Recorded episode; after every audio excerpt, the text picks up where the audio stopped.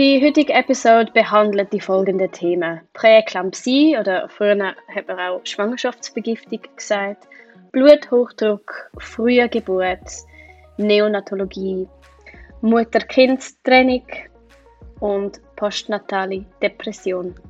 Wir nehmen auch kein Blatt vor den Mund, also wenn du das Gefühl hast, eines von diesen Themen könnte ein bisschen schwierig sein für dich, lass es vielleicht besser weg und kommst nächste Woche wieder zurück. Ähm, wenn nicht, herzlich willkommen. Hi, mein Name ist Hannah Lada. Ich bin Online- und Offline-Doula und Gründerin von Earthside Project und willkommen bei einer weiteren Folge von Earthside. Ich hatte das wunderbare Glück gehabt, mit der liebevollen und so inspirierenden Faye zu reden. Und so ziemlich genau vor zwei Jahren, also jetzt, wo der Podcast rauskommt, ist es so ziemlich genau vor zwei Jahren gewesen, wo ihr Töchterli acht Wochen früher als erwartet auf die Welt gekommen ist.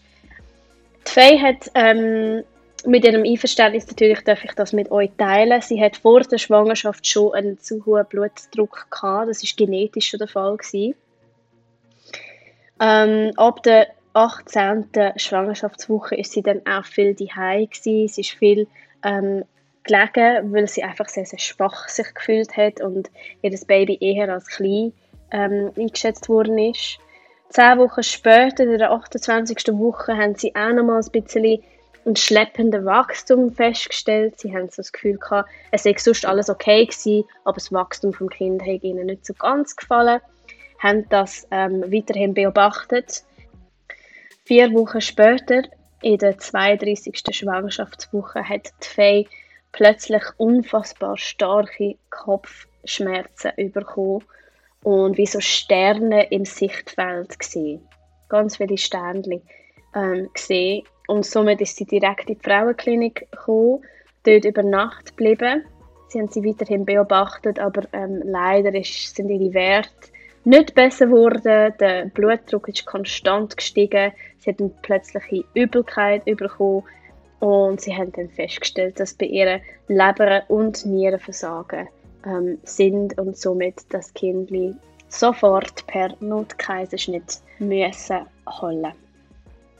Faye erzählt euch selber, wie es dazu gekommen ist und wie sie das erlebt hat und wie sie auch den Weg durch die schrecklichen Wochen und Monate und auch die Zeit danach ähm, gefunden hat, was ihr geholfen hat. Sie gibt auch Tipps, wie man kann mit früheren Eltern zum Beispiel ähm, umgehen, was hilft, was nicht hilft, wie man kann unterstützen und erzählt eigentlich einfach von A bis Z alles, was sie erlebt haben. Ich habe, glaube ich, noch nie so viel brüllt bei einer Podcast-Aufnahme wie jetzt mit der Faye. Also wir haben viel zusammen brüllt, wir haben viel zusammen gelacht. Die Faye macht jetzt auch auf ihrem äh, eigenen Instagram-Profil Frühen Awareness, also Preemie Awareness. Sie ähm, darf das vielleicht hier auch erwähnen. Sie erwartet das zweite Baby und ähm, tut immer wieder ein bisschen berichten, wie es ihr geht. Ich verlinke sie in den äh, Podcast Notes und natürlich via mein eigenes Instagram. So, dann hüpfen wir zur Aufnahme über von unserem schönen, schönen Gespräch. Danke an dieser Stelle, Faye und deiner Family, die ähm, im Hintergrund auch unterstützt haben, damit wir die zwei Stunden so haben können reden ich habe das unfassbar schön gefunden, ihr zuzulassen, wie sie das Ganze erfahren haben und hoffe, dir geht es auch so dabei. Willkommen beim Podcast, liebe Franziska. Wir starten jetzt mal einfach, dass wir äh, da einsteigen mit, äh, das, das ist das, was mich jetzt ähm, als erstes vielleicht wundernimmt. Wie alt ist denn deine Kleine jetzt? Wie lange ist es her? Sie ist jetzt 20 Monate alt und es hat alles am 9. Januar 2020 angefangen.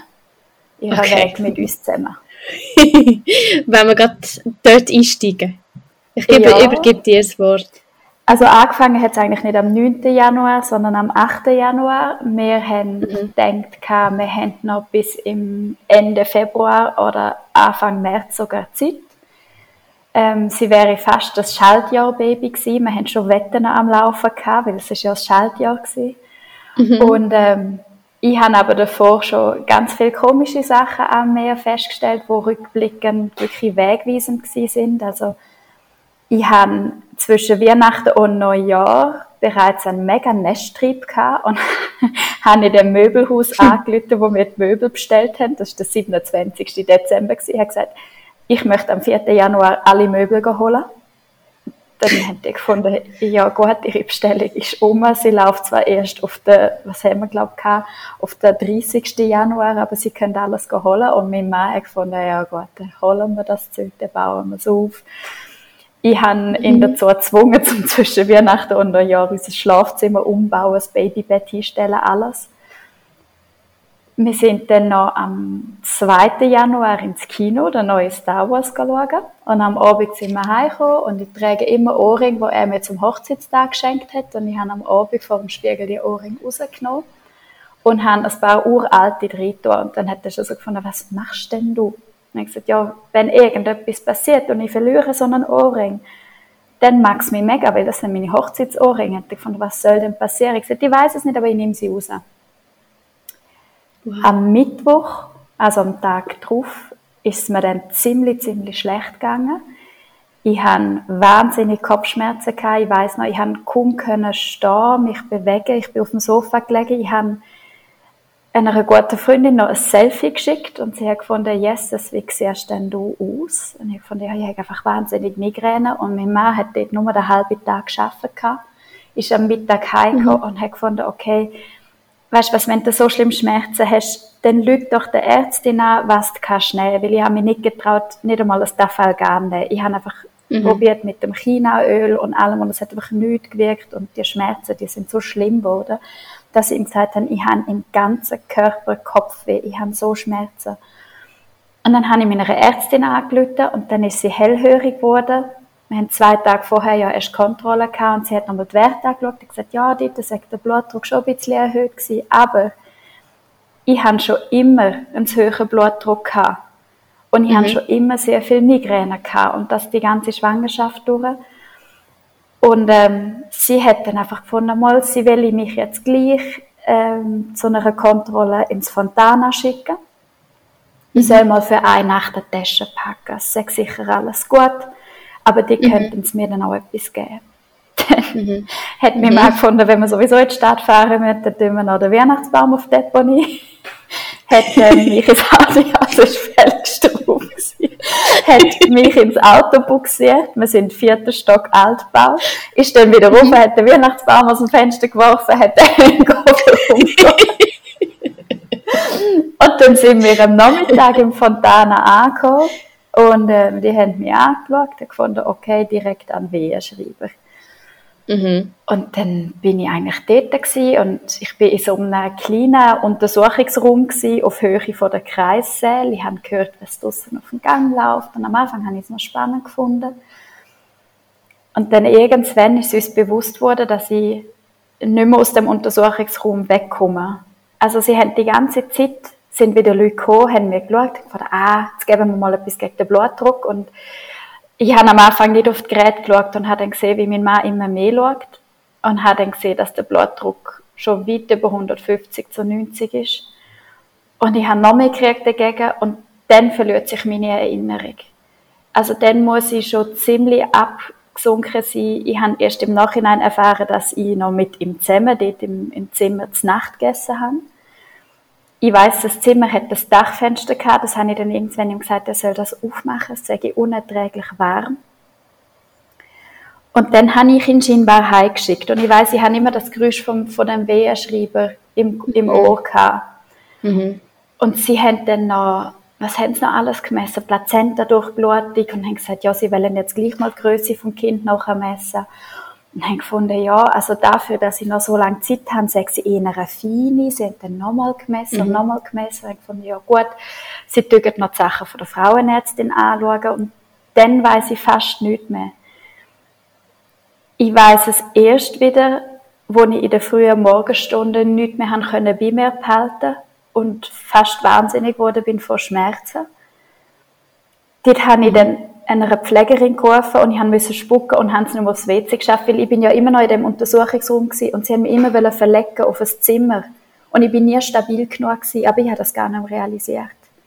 Ah, du bist die ganze Zeit in dem, in dem, in dem Räumchen. Es, hat, es hat kein WC in dem Räumchen nichts. Es hat einfach ein Lavabo gehabt und ich habe in meinem Zustand habe ich es geschafft, um den Wehrschreiber abzuziehen, also den Gurt und meinen Tropf schnappen. Ich bin am Tropf gegangen. Ich weiß nicht, wenn sie mir mhm. die Zugänge geleitet haben, aber ich habe bereits zwei Zugänge auf jeder Seite. Mhm. Und ich habe es zu dem Lavabo geschafft, weil ich gemerkt habe, ich muss spucken und habe dann der Schwester gerufen und habe mich entschuldigt, dass ich es nicht mehr aufs WC geschafft habe. Oh. Und habe mich gewundert, wieso die plötzlich so panisch wird. Mhm. Und mhm. dann ist, hat sich dann alles überschlagen. Mein Mann hat an dem Tag später mir sogar arbeiten und hat um die Sydney um ungefähr angerufen. Oder ein bisschen früher, nach einem halben Sydney. Und ich habe ihm gesagt, mir geht es nicht gut, komm vor dem Arbeiten vorbei. Mhm. Und eine Viertelstunde später stehen die Ärzte bei uns im Zimmer, also bei mir im Zimmer und sagen, wir müssen das Kind jetzt holen. Dann habe ich gesagt, nein, das ist zu früh, ich schaffe das, lernt mich einfach, es, es geht schon. Mhm. Also ich habe probiert, diesen Ärzten zu sagen, dass, dass die, das können sie ja nicht. Ich habe gefunden, mal, ich muss mich einfach mehr anstrengen. Und das ist, glaube ich, so der erste Punkt, wo mich ins Muttersein eingeführt hat. Als mhm. Mami wird man sich immer anstrengen fürs Kind, auch wenn der Körper schon nicht kann. Zu dem Zeitpunkt ja haben meine Leber schon aufgegeben oder ist am aufgeben gewesen. und meine Nieren sind am Versagen gewesen. und alles, was, was ich noch können denken, ist, sie können sie jetzt nicht holen, sie ist viel zu klein. Und ich habe das diesen Ärzten gesagt, ich habe mich mit Händen Füßen geweigert, ich bin gestanden, ich weiß nicht, wie ich noch können stehen. Aber ich bin gestanden und habe mich geweigert, dass die mich hinlegen zum Vorbereiten. Und dann haben sie mir gesagt, wir müssen sie holen. Und mhm. dann hat eine Ärztin oder eine Pflegerin, ich weiß nicht mehr, was es war, hat gesagt, die Werte vom Kind werden nervös. Und dann ist bei mir der Punkt, dass ich gefunden habe, okay, mhm. aber dann muss mein Mann dabei sein. Und ich habe ihm angerufen, das ist um die sieben herum gewesen. Nein, es ist, es ist um, es ist halb acht schon fast gewesen. Und habe ihm gesagt, du musst Kosi Holland sein. Und dann hat er gefunden, ja, wie sie holen sie. Er ist dort im Stau gestanden und der hat dann gesagt, er hat noch 20 Minuten, dann muss er da sein, länger können sie nicht warten. Mhm. Und ich habe ihm dann gesagt, sie holen sie jetzt. Und er hat gesagt, sie können sie nicht holen, es ist noch zu klein. Und ich habe gesagt, ja, das sage ich Ihnen auch die ganze Zeit. Mhm. Mhm. Und er ist dann gekommen, dort bin ich bereits in der OP-Kleidung Sie haben mir gerade Spritzen in den Rücken gesetzt und er hat eigentlich nur kurz können Hallo sagen und ist sofort von einer Schwester geholt worden, zum ja zum OP-Gewändli und so anlegen. Mhm. Und ähm, wir sind dann zusammen in OP gebracht worden und ich bin dort schon völlig unkontrollierbar gewesen. Also ich habe ich habe kein, kein Körpergefühl mehr gehabt, nicht nur von der, von der Betäubungsmittel, sondern sie haben mich nicht können in eine Vollnarkose versetzen, weil ich zu instabil gewesen bin. Mhm. Sie haben meinen Blutdruck nicht mehr können regulieren. Sie haben nicht mehr gewusst, wie genau. Oder so habe ich es empfunden, weil es ist eine wahnsinnige Hektik um mich herum war. Und es hat, meine Mann war immer neben mir, gewesen, das hat auch gut getan. Er mhm. hat auch wirklich, ja, Angst oder Unsicherheit gehabt und hat aber immer gesagt, das kommt gut. Das, das kommt alles gut, wir schaffen das. Und es hat eine mhm. OP-Schwester gehabt, die ist immer in meinem Gesichtsfeld gewesen. und sie ist eine Tirolerin mit irgendeinem altbackenen Namen gewesen und sie ist wirklich mehr wie ein Engel vorgekommen. Die ist so gut gewesen. Mhm. Und ähm, sie haben mich dann operiert und es hat so den Moment gegeben, wo alles still geworden ist und ich habe einen klaren mhm. Moment gehabt und habe gewusst, wenn sie jetzt schreit, wird alles gut. Und das Kind hat geschrien, bevor es ganz aus dem Buch raus war. Und ich habe das gehört und habe die Erleichterung von dem gesamten Team gemerkt. Ich mhm. habe auf einen Schlag keine Schmerzen mehr gehabt. Ich habe bis zu dem Zeitpunkt habe ich unsagbare Schmerzen gehabt, trotz allem, was die Ärzte probiert haben. Mhm. Ich habe meinen Mann angeschaut. Er hat das Kind können sehen. Ich bin so fest weg gewesen. Ich habe sie ganz kurz bei mir dürfen haben. Dort hat sie schon so ein winziges, winziges Gäppchen aufgegeben. Und ich weiß, ich habe meine Hand probiert aufzunehmen. Ist nicht gegangen, ich konnte sie nicht bewegen, weil ich so zittert habe. Er mhm. hat sie gehalten und sie ist so unfassbar winzig. das Einzige, was ich den Kinderarzt haben sagen, ist, das sind keine 1700 Gramm. Und mhm. es ist mir in dem Moment, ist mir das gar nicht so wild vorgekommen. Ich von mir, das sind halt keine, sie ist da, sie schnuft. Sie hat von Anfang an selber geschnuft. Mhm. Und was habe ich sie können bei mir? Ich habe sie nicht mal auf die nackte Haut können legen. Mhm. Sie haben sie so mhm. schnell müssen weg in einen Brotkasten, wie sie die Temperatur nicht können halten, dass sie nach vier, fünf Minuten mhm. ist sie rausgebracht worden. Mein Mann hat können mit und ich bin allein dort geblieben und dann bin ich ganz weg gewesen. Also was ich das Gefühl hatte, sind vielleicht noch eine halbe Stunde, dreiviertel Stunde zumachen gewesen, sind für meinen Mann im Endeffekt dann drei Stunden Horror gewesen. Sie haben bei mir hat, haben nicht in den Griff zu kriegen, die Blutungen angefangen. Es hat sich nicht so zusammengezogen, wie es hätte sollen. Sie haben mich nicht stabil kriegen ich weiß, es sind ständig Ärzte rein und raus. Ich bin in Bewusstlosigkeit, bin wieder da gewesen. Ich glaube, nach einer Stunde habe ich zu der, zu der Schwester gesagt, ich habe eine Tochter. Und ich habe das Gefühl gehabt, das, das ist erst gerade gewesen. Mhm. Und er ist aber wieder zurück in den Aufwachraum gebracht worden. Der Kleine war auf mhm. der Intensiv, gewesen. er hat nicht können mit. Sie haben ihn gebeten, um in eine Zeit zu lassen, um dort äh, alles können einrichten können, haben ihm aber gesagt, er könne, sobald sie eingerichtet ist und sobald er wüsste, wie es mir geht, zu ihr. Mhm. Und ihm hat man aber nicht gesagt, was mit mir ist. Nach einer Stunde hat ihm dann mal jemand gesagt, es gäbe bei mir Komplikationen, sie rauchen noch ein Weile. Mhm. Und dann ist es wieder fast eine Stunde gegangen, dann hat ihm mal jemand, er ist einfach in dem Räumchen gesessen, in dem Räumchen mit dem einen Dachfenster. Und dann hat ihm wieder jemand gesagt, ja, sie hätten jetzt mal die Blutungen können stoppen.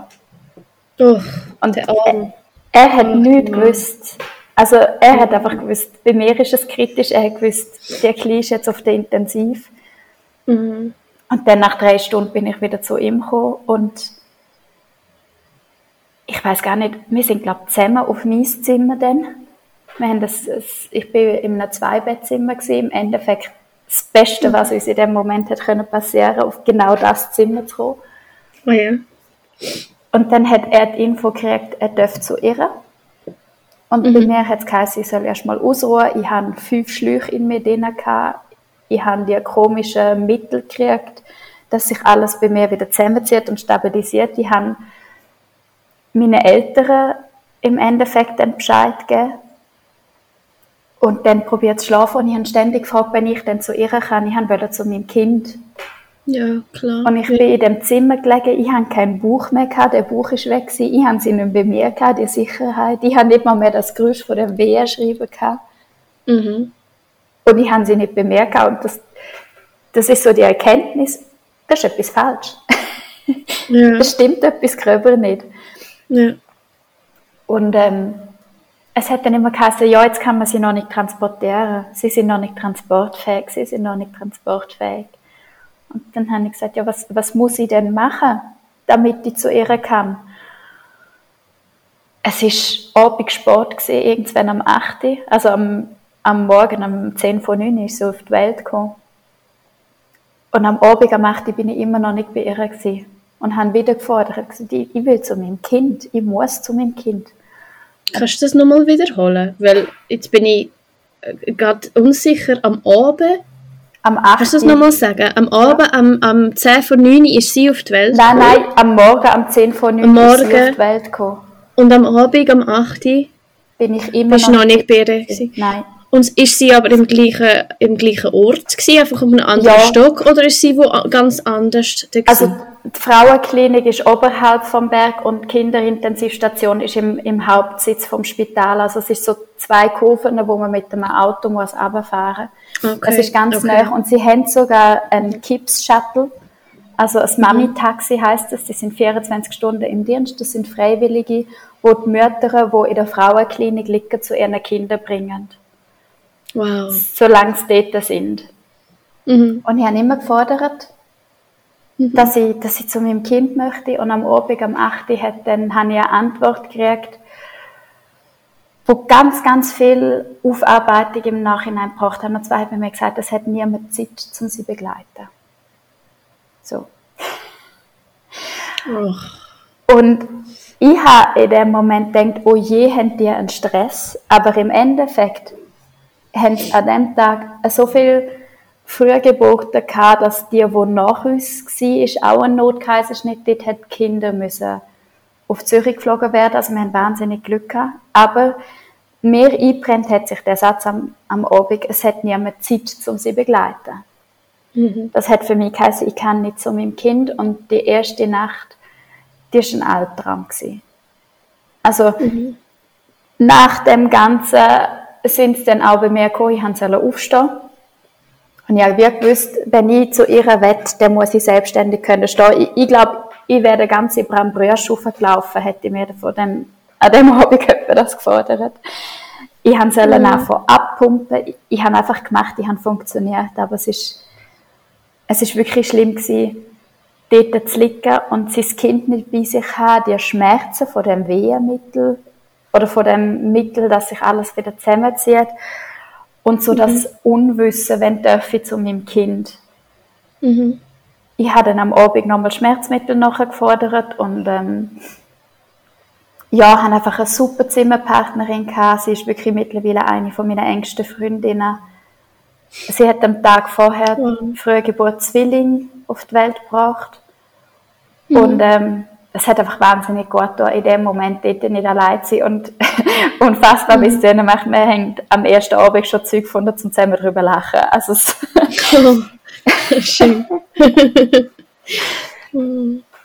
Und am nächsten Tag habe ich natürlich am Morgen die erste Frage war, kann ich zu meinem Kind? Und dann hat ja. man gesagt, man muss abwarten, was die Visite bei mir sagt, ob ich stabil genug bin. Ich habe immer noch fünf Schläuche in mir drin gehabt. Mein Blutdruck ist immer noch irgendwo im Nirgendwo gewesen. Und dann am Mittag, mein Mann ist an dem Tag arbeiten. Ich glaube, der hat die gleiche Scheibe gehabt wie ich. Der ist, mhm. der ist tatsächlich am Freitag arbeiten. nach dem Ganzen.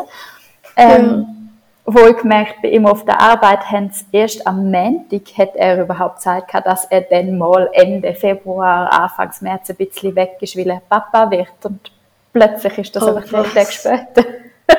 Oh, was? Och. Er ist gekommen, dann ist das Ambulanzteam gekommen, hat mich mit allen meinen Schläuchen auf eine Bahn transportiert mich festzurrt mit dieser Bahre in den Krankenwagen, mit dem Krankenwagen aber dort wieder raus, durch das ganze Spital geschoben.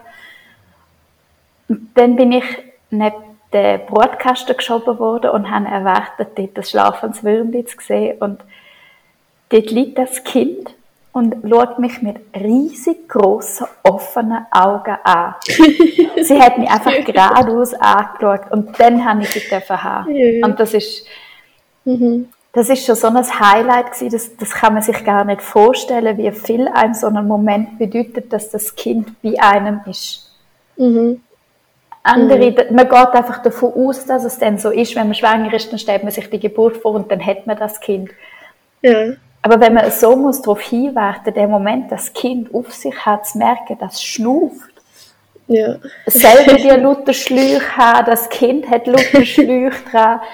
Aber es ist, der Moment ist perfekt. Ja.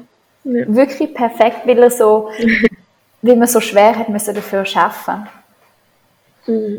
Und dann ab dem Moment, also wir haben nicht lange können, sie draussen behalten, maximal eine Stunde.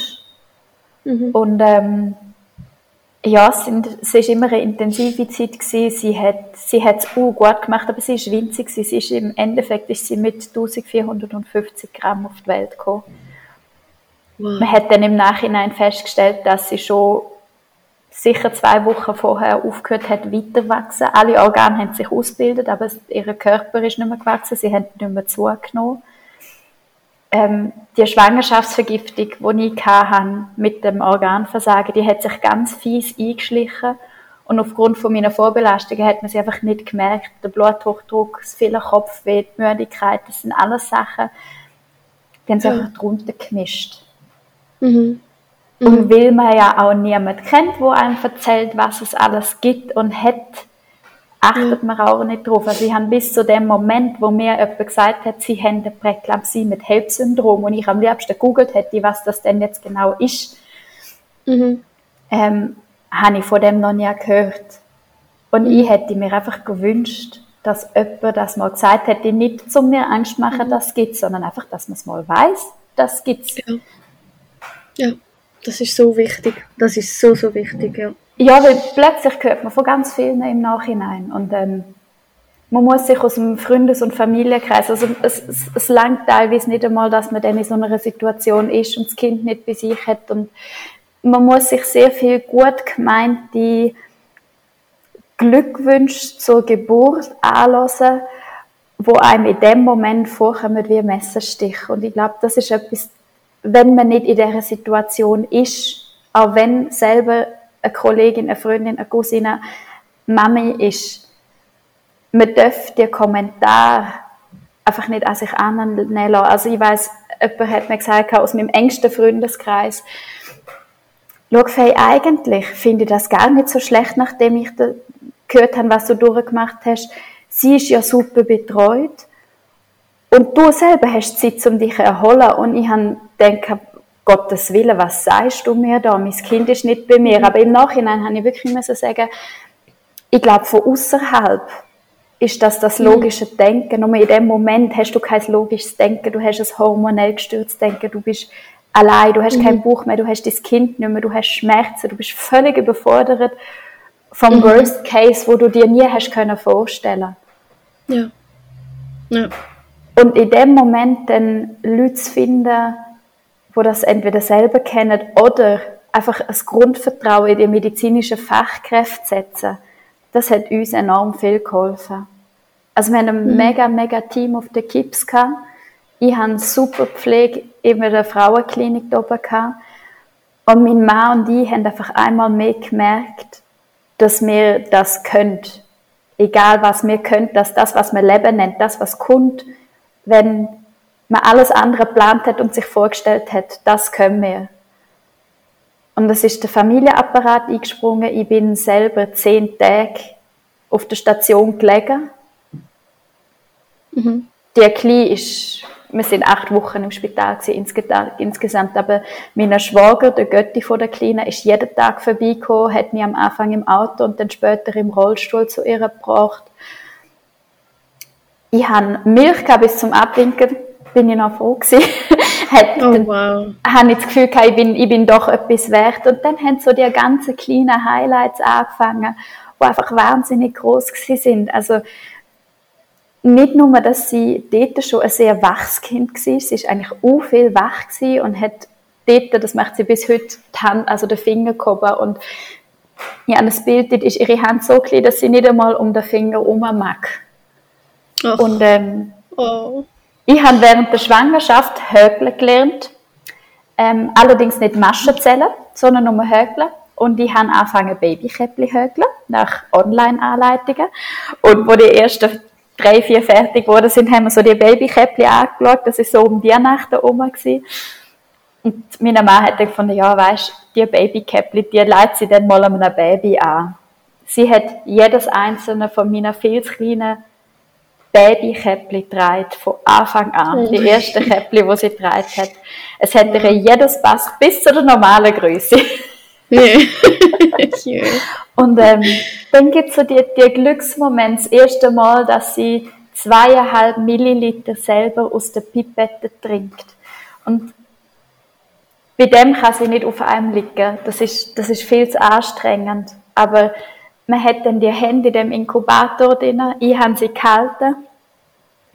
Und mein Mann hat unter Anleitung von der, von der Pflegefachfrau, die vorne vor dem Inkubator, vor dem Kistchen gestanden ist, ähm, angewiesen, wie, wie er die Betten kann, ähm, kann ihr geben und schauen, ob sie annimmt. Und was ist sie dort gewesen? Knappe Woche alt. Das sind so Sachen, man geht nicht davon aus, dass man das mal erlebt, wie es mhm. eigentlich in einem Rahmen ist, wo überhaupt nichts Schönes ist. Aber das sind so die mhm. Momente, wo man dann der Familie weiter erzählt. Sie hat heute zum ersten Mal selber etwas können zu sich nehmen, weil sonst geht ja alles über die Kanüle.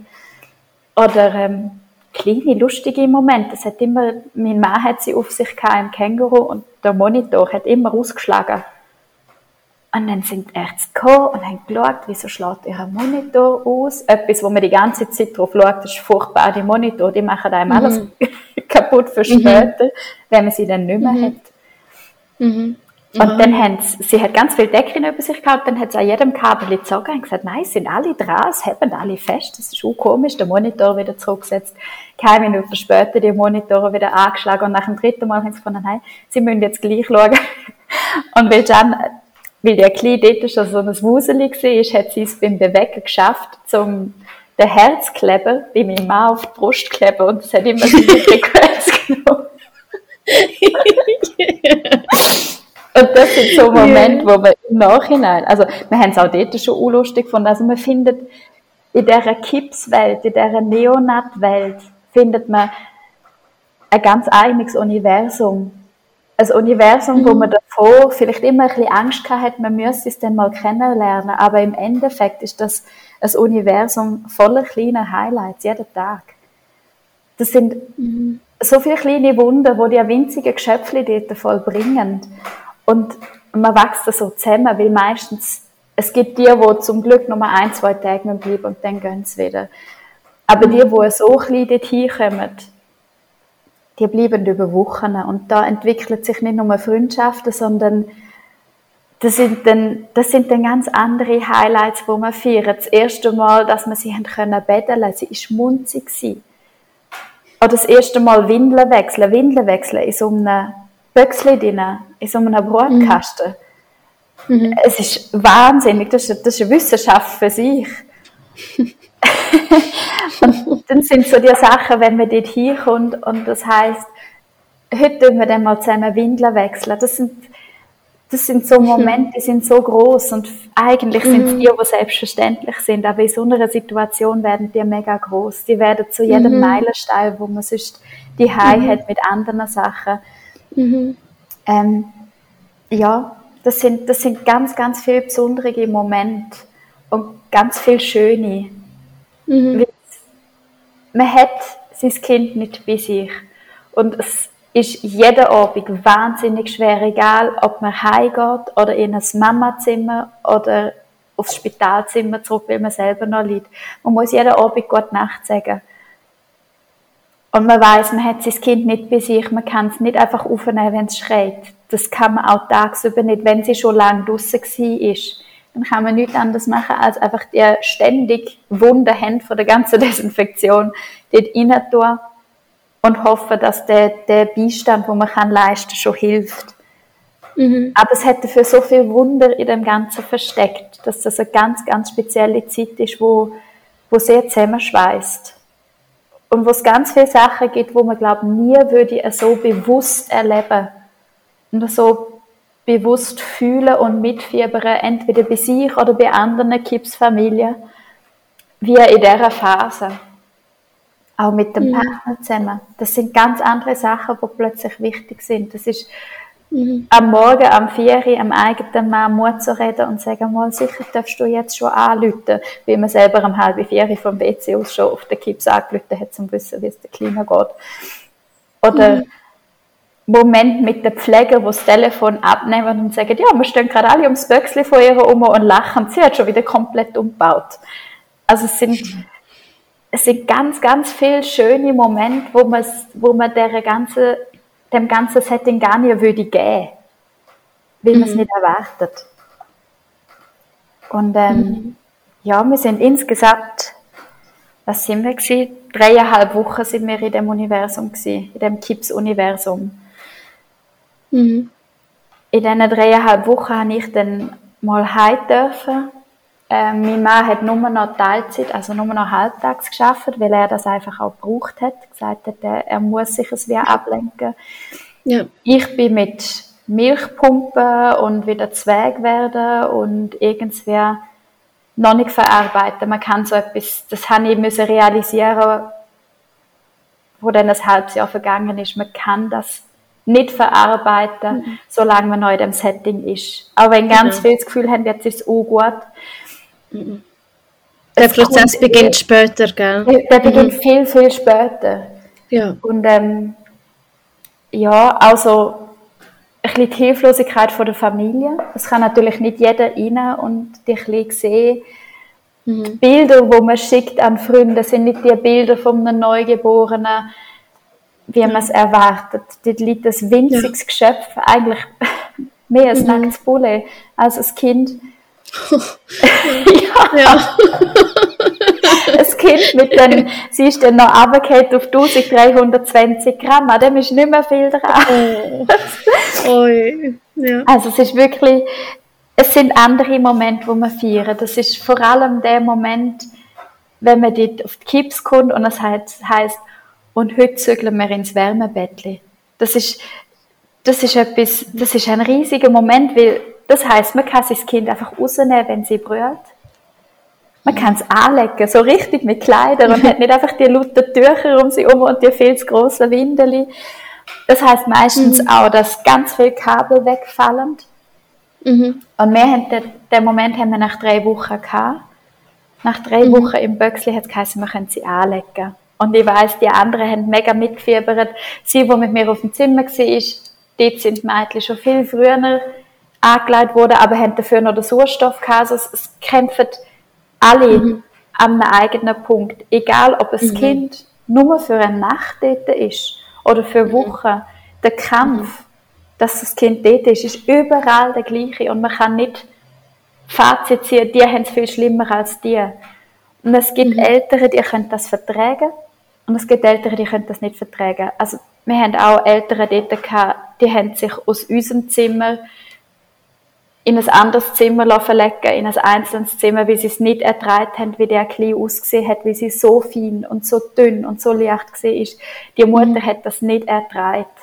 Die sind für eine mhm. Überwachung dort gewesen, mit einem gesunden, logisch, kein Kind auf der Kips ist gesund, aber für die Mutter, ich glaube, mhm. das ist ihr Abwehrmechanismus gewesen. Und so Sachen ja. darf man sich einfach nicht zu nahe kommen. Das sind, mhm das sind Abwehrmechanismen und das muss man auch mhm. akzeptieren, wenn wenn es da Leute gibt, die sagen, hey, ich, es tut mir leid, ich kann das nicht sehen und in dem Moment fällt mhm. das einem sehr schwer. Aber ja, ähm, das glaube ich. Ja. Man findet genug Leute, die nicht nur Mitleid haben, weil das braucht man in dem Moment auch nicht, sondern Verständnis. Mhm. Mhm. Wo einem am Abend einen Auflauf vor die Tür stellen, weil sie genau wissen, man hat nichts anderes als Spitalzeug gegessen oder wo einem sagen, hey, ich kann die morgen im Fall fahren oder abholen. Oder mhm. lauter so Sachen. Auch mhm. wenn sie nicht wissen, wie damit umgehen. Und auch das gibt es. Und es, es kommt damals von den erstaunlichsten Leuten plötzlich, die mhm. Rückmeldungen. Mhm. Und sonst in dem, in dem Kips-Universum habe ich einfach ganz wichtig gefunden, dass man sich so fest aufs Team kann verlassen kann, das dort ist. Weil die machen eine unfassbare Arbeit. Mhm. Sie schauen nicht nur den Kindern, sie schauen auch ganz fest den Mamis und den Papis. Mhm. Und ähm, ich habe bis heute noch mit einzelnen Pflegerinnen von dort Kontakt. Wer weiß, die Chance ist dann gut, dass wir uns wieder sehen. Nächstes Jahr. Aber wenn man sich wieder sieht, dann weiß man, dass man wirklich in Händen ist, wo so viel bewirken, bis ich glaube, näher mhm. zum Spital. Die haben, mhm. die haben so eine Nähe zu diesen kleinen Menschen und so eine Hingabe zu ihrem Beruf, mhm. dass ich mich teilweise haben müssen, wirklich sinken und sagen, okay, es ist mein Kind, aber in dieser Situation wissen sie es besser. Und ja. das hat mir enorm geholfen, weil ich am Anfang immer das Gefühl mhm. hatte, ja, die machen ja alles, was ich machen soll. Mhm. Und im Endeffekt habe ich müssen zugeben, ja, aber sie wissen ja auch besser, wie er machen will. Mhm. Es ist ihr Beruf, mit diesen winzigen Wunden zurechtzukommen. Mhm. Wenn man selber mhm. das nicht kann. Und ähm, mhm. ganz viele andere Sachen, wo man nie daran denkt, noch gesagt kriegt, wo man aufregt sind, zum Beispiel der Mutterschaftsurlaub.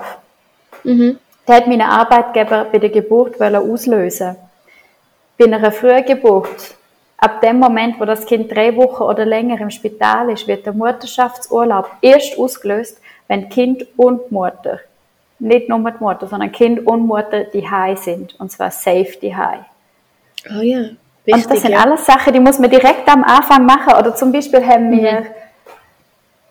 es ist noch so früh gewesen, dass wir erst gerade Offerte von der Versicherung da hatten.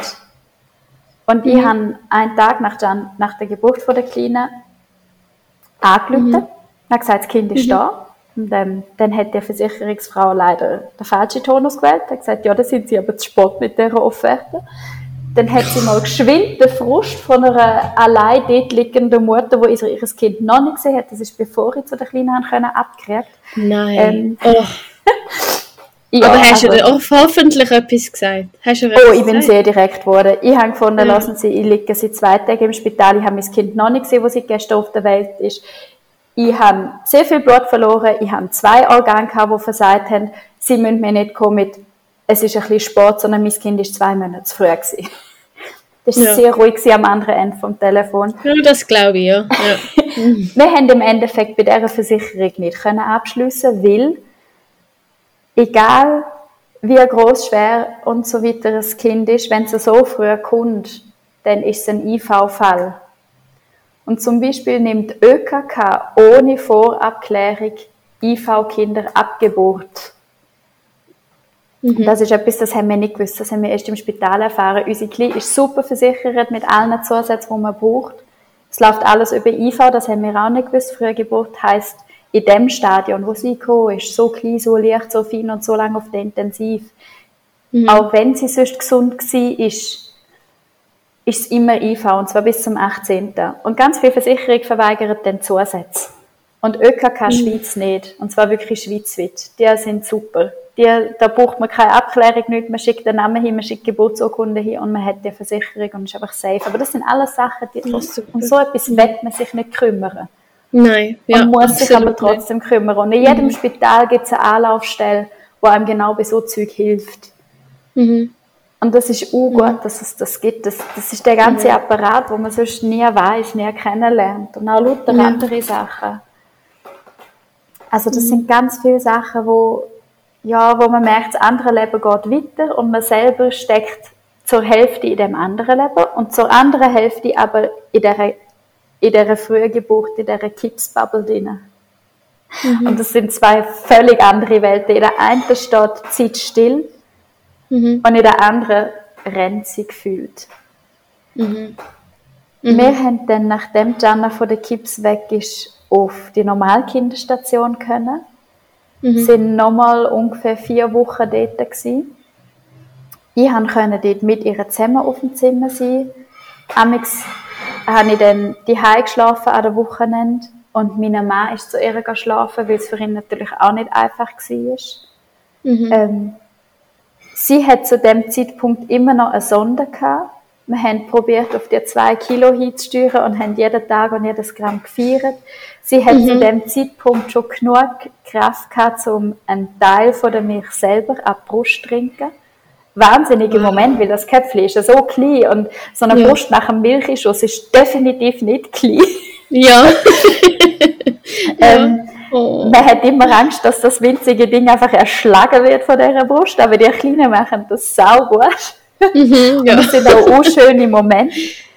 Mhm. Sie ist dann noch ganz lange im Wärmebettchen und ähm, es ist dann so ein bisschen schwierig geworden. Man hat dann andere Familien, wo man von der Kipsack kennt, die sind dann auch weitergezogen und nach einer Woche auf, auf der Kinderstation mhm. haben sie können heim und die nächsten sind mhm. sogar nur vier Tage auf der Kinderstation gewesen, sind heim und dann gibt es halt immer mhm. die, die verweilen. Und mhm. gefühlt gehört man selber immer zu denen, die verweilen.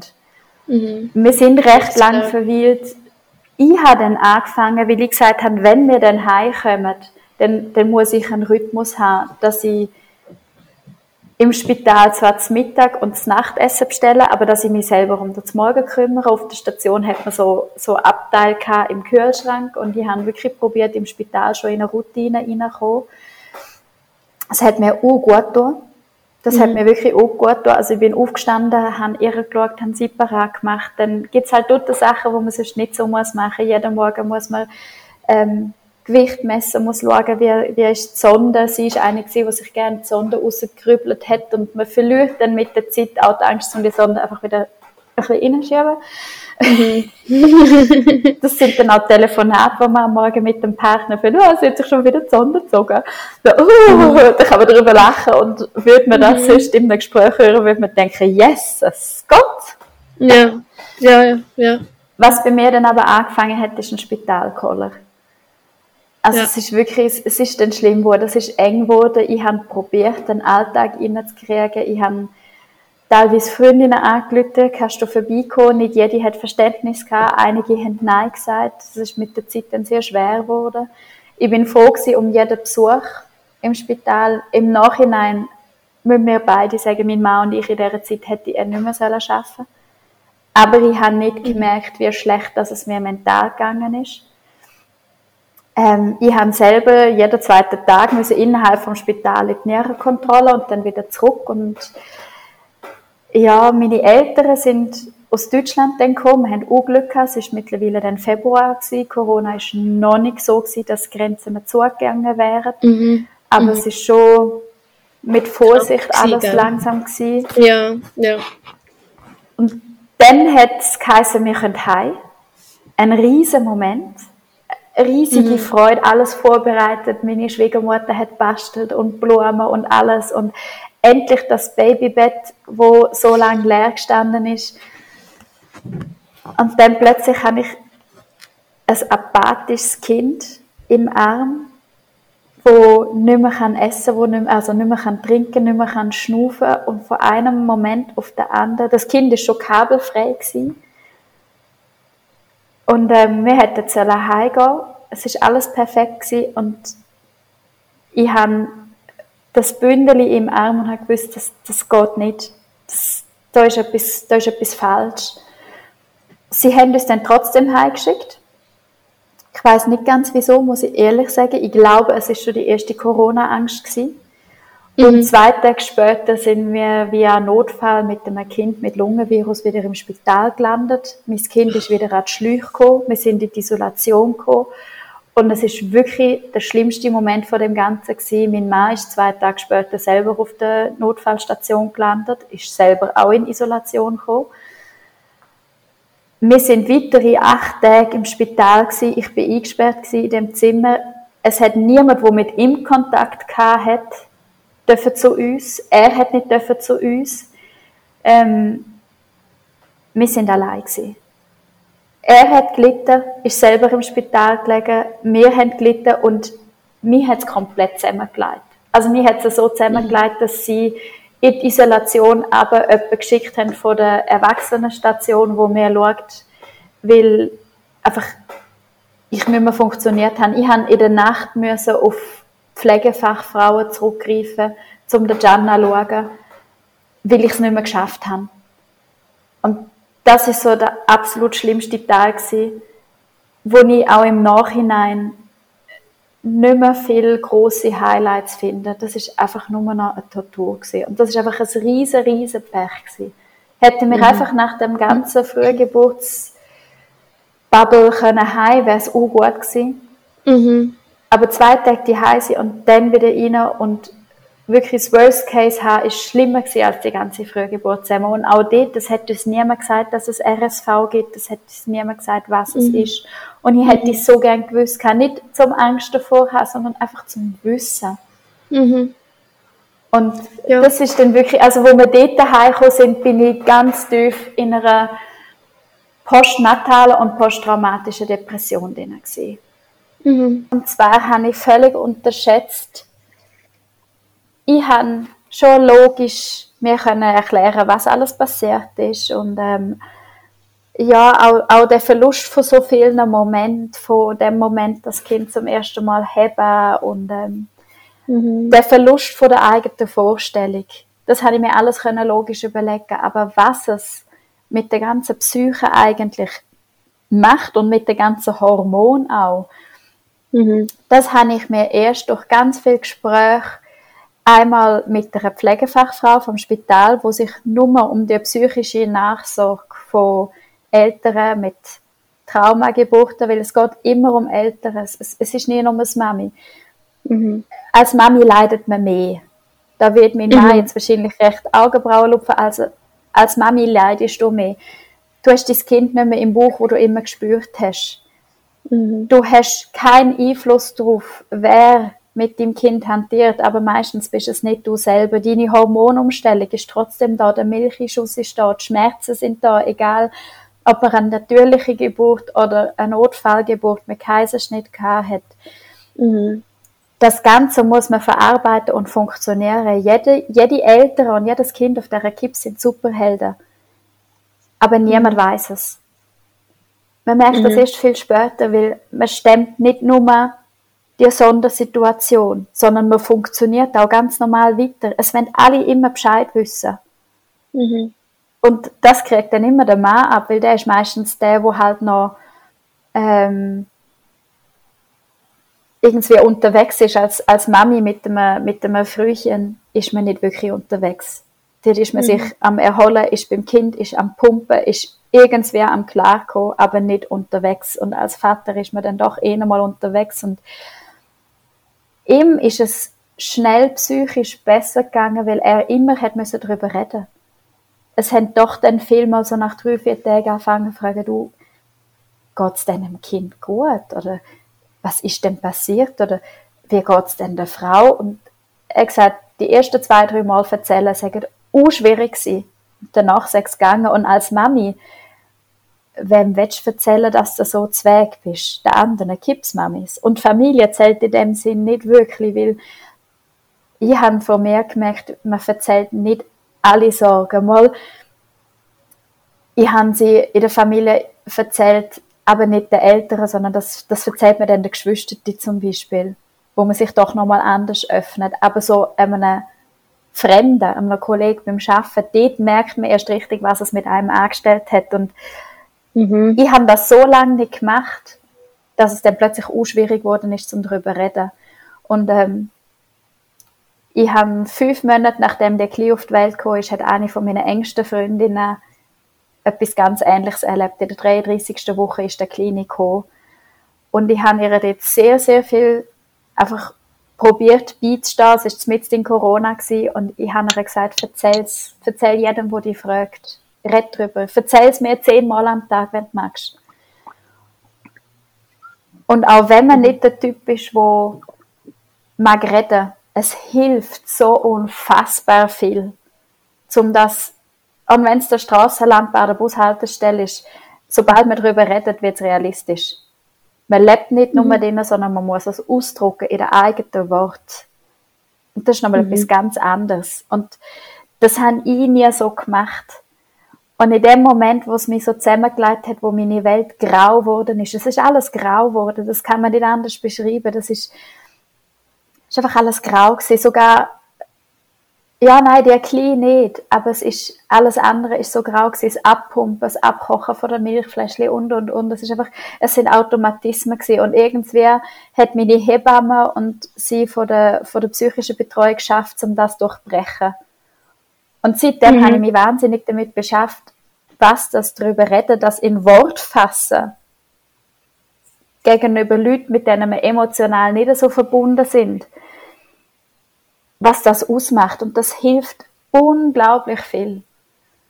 Mhm. Also das ist wirklich das, man muss sich selber emotional ein bisschen davon wegnehmen, um das jemandem können erzählen mit dem man nicht so ist, wo nicht einfach im Gesicht kann ablesen, was man fühlt.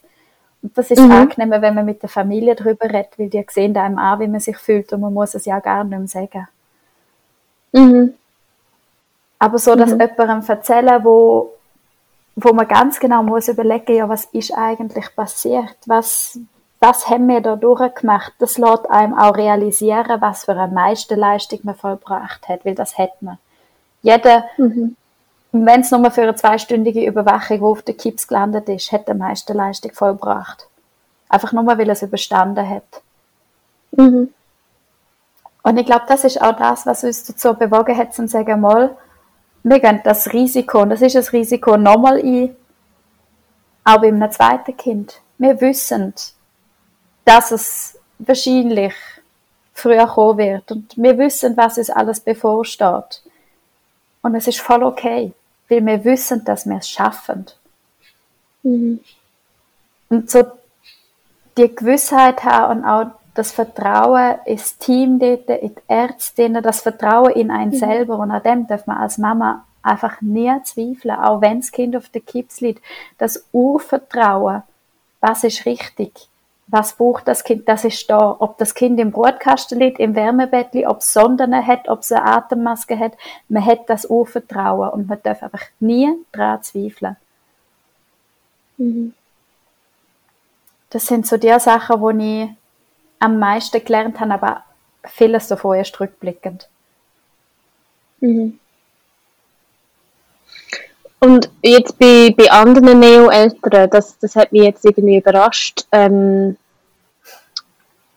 aber ich kann es irgendwie so, eigentlich so ein bisschen nachvollziehen, glaube ich auch. Weißt du, was du sagst? Weil ich stelle mir jetzt mal so vor, jede, jede Mama, die dort ist, also wenn jetzt du irgendwie dort das Zimmer teilst, ähm, mhm. mit jemandem oder mit zwei anderen Mamas oder so, die haben ja ihre eigene Welt, die sie gerade dort machen, mhm. oder?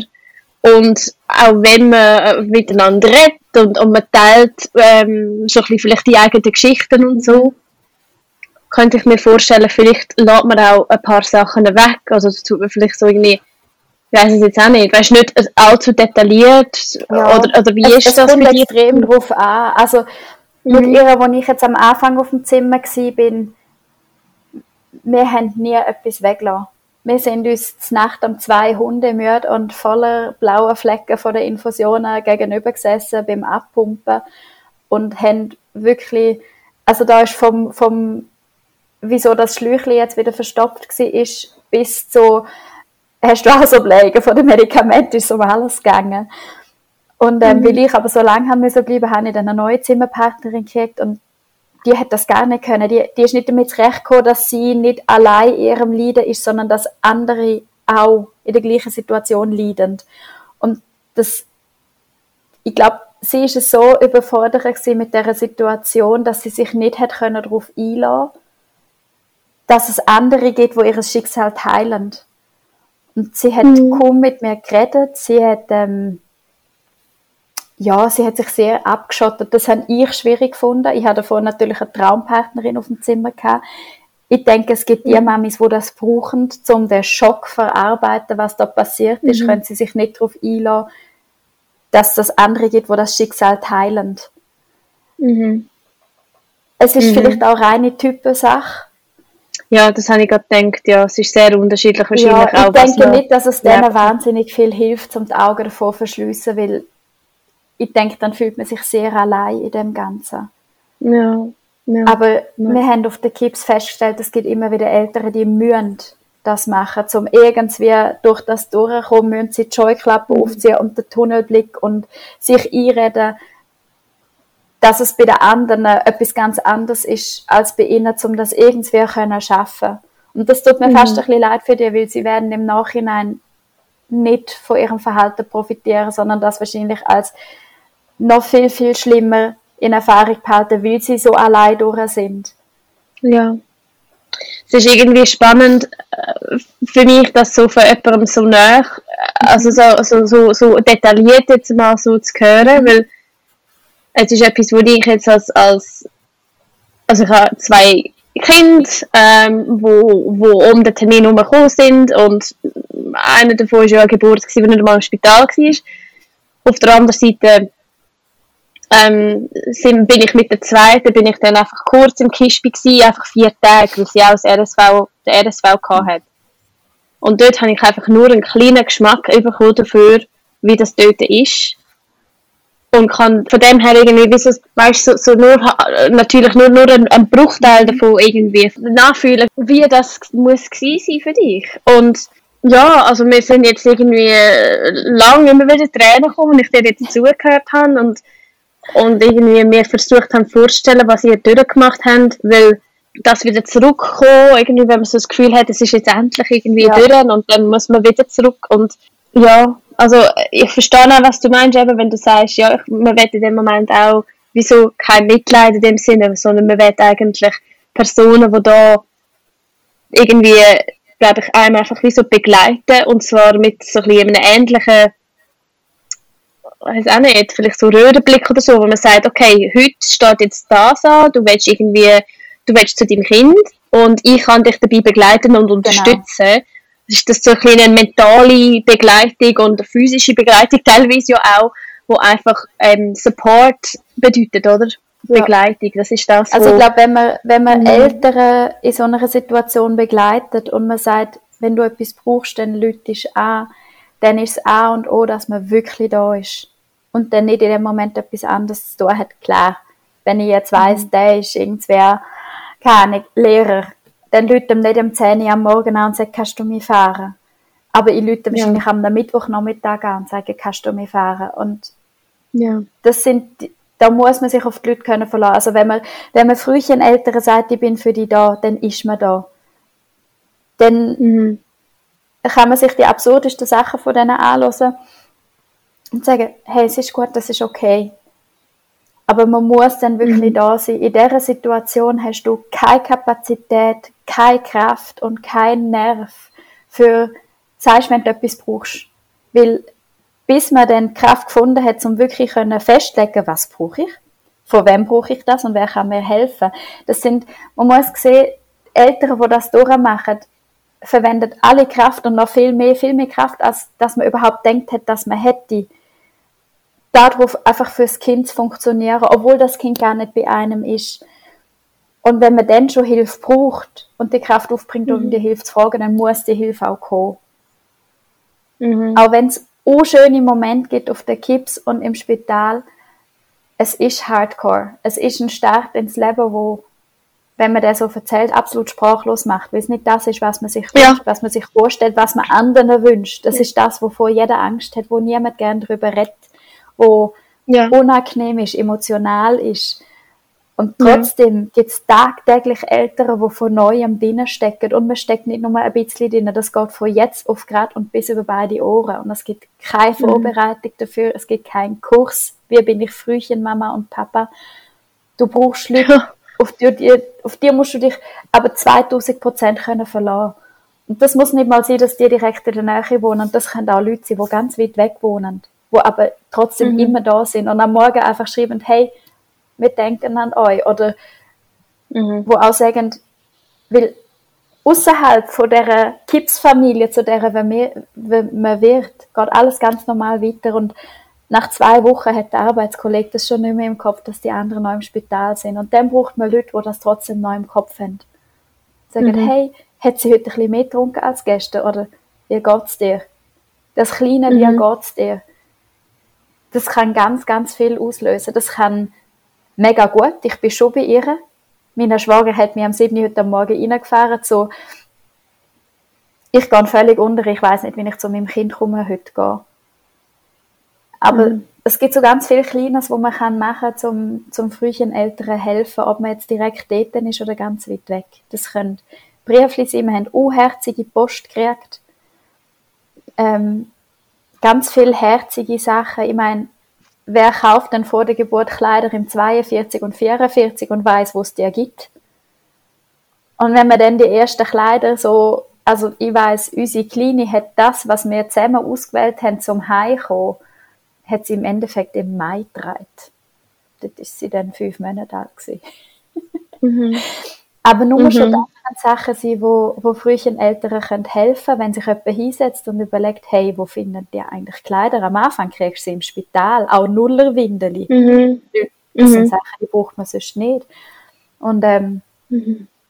wenn jemand sagt, mhm. look, musst es nicht jetzt anschauen, aber ich habe da eine Liste, da findest du Nullerwindeli, da findest du ein Büchleöl, wo sie ab dem Alter schon können haben da und da und da gibt es im Online-Shop Kleider, ich habe mal einen Schwung bestellt, was dir gefällt, behaltest, was nicht, schickst wieder zurück, wenn du nicht magst, komm vorbei und machst geschwind mit dir zusammen. Das sind wahnsinnig große Hilfestellungen, weil das sind die Sachen, für die man selber keine Zeit, keine Nerven und keine Kraft hat, aber wo man braucht. Mhm. Oder auch die blöden mhm. Nuckis da, die normalen Susis, Mhm. Ja, man rechnet nicht damit, dass man so etwas braucht in einer bestimmten Größe, weil das Geschöpf einfach so winzig ist, dass alle anderen Nuckis viel zu groß sind. Und mhm. zum Beispiel meine Cousine, sie schafft in einem Spital, sie ist ein paar Tage nach, nachdem dass der Kleine gekommen ist, ist sie, glaube ich, bei sich im Spital, wo sie schafft, auf, auf die Neonat und hat gefragt, was die brauchen und hat uns ein riesen Päckchen geschickt. Und ich habe am Anfang habe ich einfach Danke geschrieben. Ich habe gar nicht richtig realisiert, was drinnen ist. Und dann so nach einer Woche, da dürfen wir auch nicht hässlich sein auf frühen Eltern, wenn sie halt mal eine Woche, zwei brauchen zum Zeug auspacken. Da haben wir auch Reaktionen gekriegt, wo ich muss sagen, ähm, Entschuldigung, aber ich bin mit Überleben beschäftigt gewesen. Ich glaube, okay, hat mhm. jetzt mhm. Und ich habe zwei mhm. Wochen später, glaube ich, wirklich kapiert, was in dem Päckchen ist. Und das ist wirklich die erste Sache, die sie getragen hat, sind dort drin gewesen. Oh, herzige Sachen in 44. Und, ähm, spezielle Nuggis, eine Salbe, die ab dem Alter schon geht. Also wirklich viel, wo man merkt, dort hat sich jemand damit auseinandergesetzt. Mhm. Oder Freundinnen, die sich in die Thematik eingelesen haben, um irgendwie probieren zu kapieren, was wir gerade durchmachen und aufgrund von dem uns probiert mhm. haben, beizustehen. Oder mhm. Kollegen, mhm. die meinen Mann dann vor dem Spital abgeholt haben und gesagt haben, so, und jetzt gehen wir zusammen eine Pizza essen, weil sie gemerkt haben, drei Wochen fünf Kilo ist vielleicht nicht so gesund. Das mhm. sind alles Sachen, so kann man die Eltern unterstützen. Mhm. Man muss gar nicht immer viele Fragen stellen. Das Wichtige ist da sein, wenn die Eltern die Nerv und Kraft haben, um jemand anders um sich zu haben und das Verständnis, dass es auch nach mhm. zwei Wochen noch nicht gut ist, nach drei Wochen nicht, auch nicht nach fünf Monaten und vielleicht auch noch nicht nach einem Jahr. Und das mhm. braucht im Freundeskreis viel Geduld. Und dann kann man sich noch ein paar Mal anlassen, nimmt es die denn immer noch so schwer? Oder ja, jetzt ist doch alles gut. Nur weil das Kind gesund ist, ist die Psyche noch nicht gesund. Der Körper mhm. ist drei Monate nach der Geburt auch noch nicht zurück vom Vorschwangerschaftsstadion. Wie kann das Psyche sein? Vor allem in so einem Fall. Ja. Da muss man vom ja. Umfeld her ganz, ganz, ganz viel Geduld haben auch von der Familie her. Also ich weiß, ich habe mich, dort ist die Kleine sogar noch im Spital gewesen, aber dort ist sie schon einen Monat alt gewesen. Wir sind so lange dort gewesen. Das ist wie, sie ist einfach noch im Spital gewesen. Und ähm, ich habe mich von meinen Eltern und meinem Mann überreden auf einen Spaziergang in Lax. Und ich bin mit, ich bin aus dem Auto gestiegen, habe eine Jacke angelegt, wo ich immer damit gerechnet habe, wenn wir die sind, habe ich der klein vorne drin und macht die dicke Jacke zu und ich bin auf dem Parkplatz gestanden und habe kühlt, haltlos kühlt, wirklich wie ein Schloss. Das ist nicht mehr gegangen, weil ich einfach die Jacke angehabt und in dem Schnee bin und die Kleine im Spital war. Nicht bei mir in dieser Jacke, die noch, die ich nur deswegen gekauft habe, damit sie dort drinnen sein kann. Und ähm, mein Mann hat sofort kapiert, was los ist, meine Mami hat sofort kapiert, was los ist und mein Vater ist da gestanden und hat geschaut und gesagt, was ist denn nun? was ist denn jetzt passiert? Und äh, ich habe in dem Moment erklärst nicht, wieso du das jetzt heulst. Du bist einfach am Heulen. Und meine Mami hat dann gefunden, mhm. ja los, selber die Jacke und so und so. Ach, deswegen? Hast du damit immer noch so Probleme? Oh. Und das ist so der ähm, Moment, wo du denkst, ja Gott, das ist ein Monat her, wie soll ich denn kein Problem haben? Aber man muss sich dann irgendwann eingestehen, auch nach einem Jahr kann man mit dem noch ein Problem haben. Auch nach einem Jahr kann man ein Bild ja. von der Kollegin sehen mit ihrem rosigen, wohlgenährten, frisch Neugeborenen an der Brust und sich denken, den Moment hätte ich auch gern gehabt. Und nur weil es mhm. einem selber wehtut, heißt das nicht, dass man den anderen nicht gönnt. Es ist einfach, okay. es ja. sind ein Moment genommen worden, wo einem niemand, niemand, niemand zurückgeben kann. Es sind einem Vorstellungen, Fantasien geraubt worden, wo sich durch Hormone so tief einbrennt haben, dass sie nicht einfach überschrieben werden können von anderen Erinnerungen. Das ist wie so ein mhm. kleiner Teil, der gebrochen ist. Mhm. Für den Teil, der gebrochen ist, sind ganz viele andere Sachen gewachsen. Das erste Mal Bädeln auf der Kipp, das erste Mal selber Winde wechseln, die ersten Pipetten, das erste Mal, dass das Kind rausgenommen werden und angelegt werden und die winzige, winzige Ärmel irgendwie in der viel, viele Stoff, der trotzdem zu groß ist, obwohl es 42 ist, gekommen, oder wunderbar ist auch, wenn das Kind zum ersten Mal Kleider an hat und völlig verdattert dort liegt und sich überlegt, was gerade passiert das ist so lustig, wie die in dem Alter schon schauen können. Ich weiß, wir, mhm. haben, wir haben uns dusselig gelacht.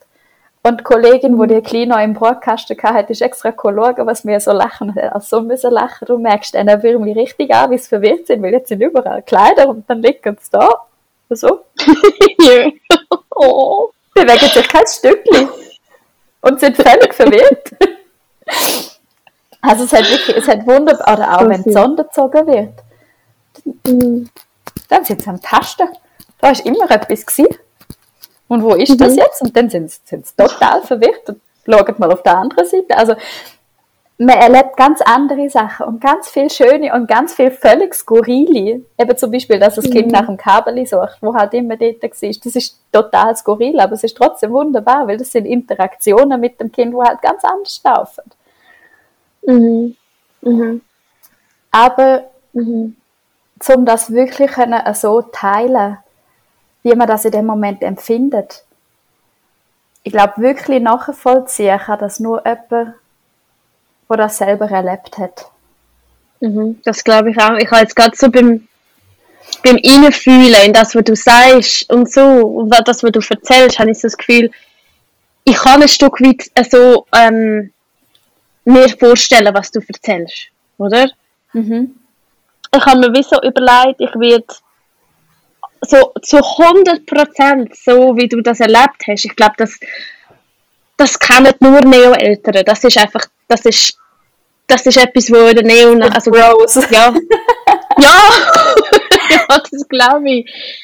Ja, und irgendwie habe ich jetzt auch zum Beispiel gerade gedacht, vorher habe ich ja irgendwie so gesagt, ja, ich habe ja also zwei Geburten gehabt, wo wir halt bis zum Termin sind und habe dann nachher überlegt, oh nein, ich hoffe, ich habe jetzt, das ist nicht blöd übergekommen, weißt du? Und ich glaube, ich glaube, was, was in so Fällen, was vielleicht für, für Leute, die das nicht erlebt haben, könnte ich mir jetzt so vorstellen, wenn man ein bisschen empathisch ist und so ein bisschen mitfühlt und so, könnte ich mir vorstellen, ist das etwas sehr, sehr Schwieriges, weißt, weil man ja sich bewusst ist, man will die andere Person nicht triggern, man will die andere Person, man will auch irgendwie zum Beispiel Mitleid zeigen, obwohl, also nein, ja, mit doch, man will, man, man will mit Gefühl vielleicht, genau. Mit Gefühl ist nochmal ein anderes Wort als Mitleid. Man will mit Gefühl zeigen, man will aber nicht irgendwie, weißt du, ich glaube, das ist, und darum ist es so, so wichtig, und das werde ich glaube auch raus, rausschreiben nachher, vielleicht für einen Post oder so, weißt ähm, was kann man denn machen? Wie kann man unterstützen?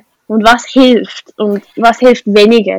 Weil ich glaube, das gibt auch anderen Personen wie auch noch ein bisschen ein, ein ja. Das klingt jetzt blöd, aber weißt du, wie eine, wie eine, wie eine Hilfestellung oder eine Anleitung, wie man da wirklich kann unterstützend sein kann. Weil es ist anders als eben nach einer Geburt von, von, von einem Kind, wo, wo nicht im Tischbein ist, oder? Wo nicht auf der Neo landet.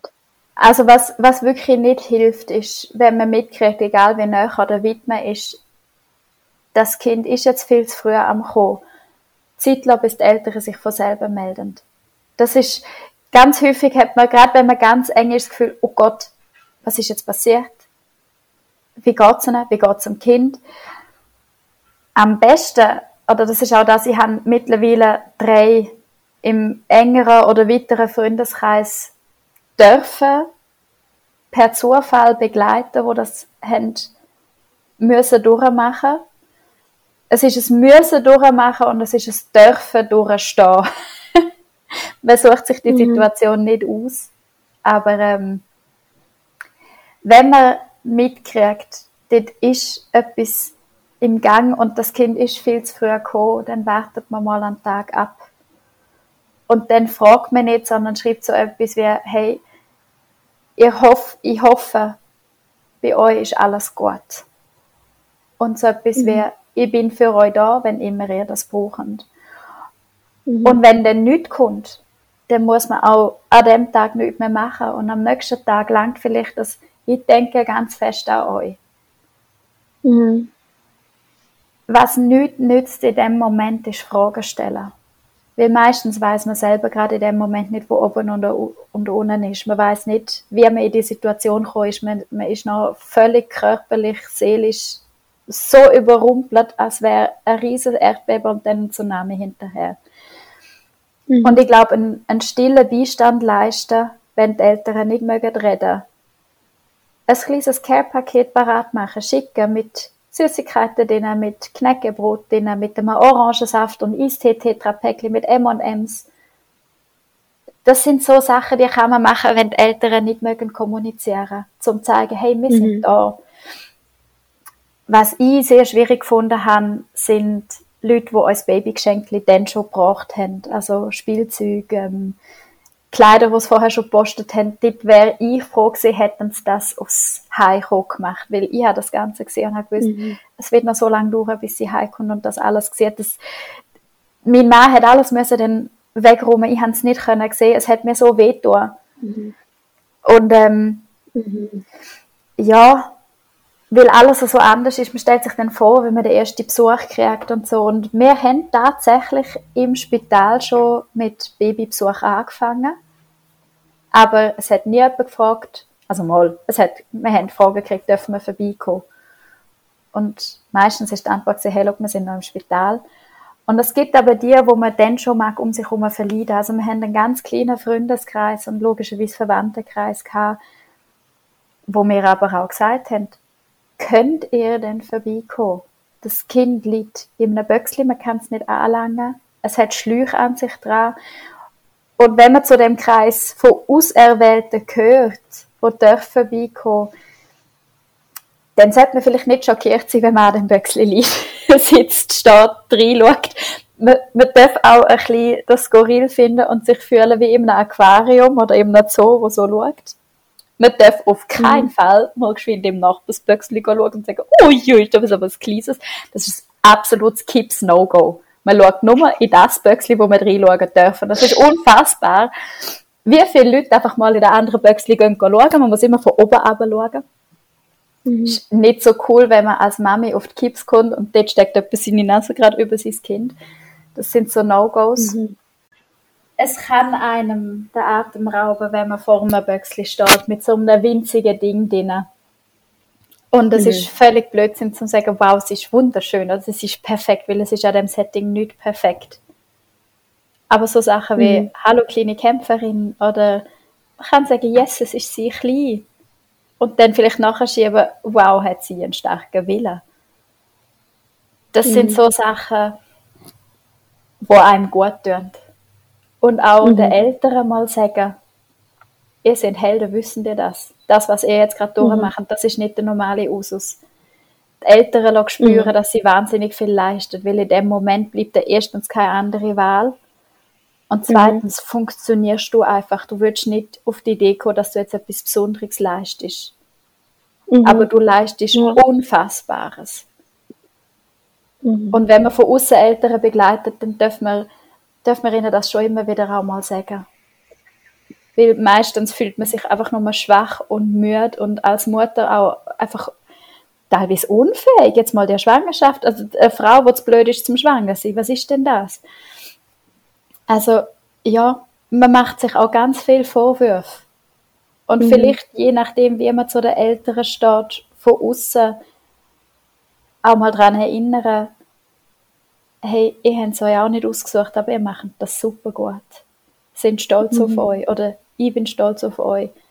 Das sind Sachen, die sehr gut mhm. tun, viel besser als nachfragen. Klar gibt es die, wenn man sich ganz mhm. eng ist oder schon über ein Weile begleitet hat, meistens hört der Support von außen so nach den ersten anderthalb, zwei Wochen auf, weil dann geht das Leben bei allen ja. einfach weiter. Ja. Aber so ja. immer mal wieder die Eltern spüren, wir denken an euch. Wir sind da, mhm. ohne dass man eine Reaktion erwartet. Das tut gut. Mhm. Mhm. Wie bist du irgendwie aus dieser postnatalen Depression, aus dieser Zeit raus, wo alles einfach nur grau war, wie hast du den Weg dort daraus herausgefunden? Du hast, glaube gesagt, durch eine Begleitung von deiner Hebamme, also Wochenbetthebamme. Ähm, und glaube noch jemand, der auch aus dem Kispi ähm, ja. noch den Kontakt gehabt hast, gell? Genau. Ist das ein, jemand aus der Pflege gewesen? Ja. Die, die Frau, genau. oder? Und wie lange ist es denn gegangen, bis du das Gefühl gehabt hast, hey, ich fühle mich wieder besser? Es ist schwierig zu zum sagen, der Prozess geht so schleichend. Es wird schleichend mhm. alles grau, bis man drinnen sitzt. Und ähm, ja. es hat mir sehr viel geholfen zum, zum Malen, zum Zeichnen. Ich habe ich hab wahnsinnig viel gemalt in dieser Zeit. Und ähm, ah, ja rückblickend sehe ich in meinem Skizzenblock, wie immer mehr Licht wieder in die Bilder reingekommen ist. Es ist plötzlich von, ich weiß, ich habe ein Bild gemalt, das im Nachhinein bricht es mir fast das Herz. Es sind, es sind zwei Figuren, die unter einem Regenschirm stehen und stehen Seite an Seite mit dem Rücken und von dem Regenschirm wird alle Farbe abgewaschen und verläuft einfach. Es ist ein Aquarell. Und mir ist nicht ganz bewusst, wenn wir und woher ich die Inspiration für das Bild hatte.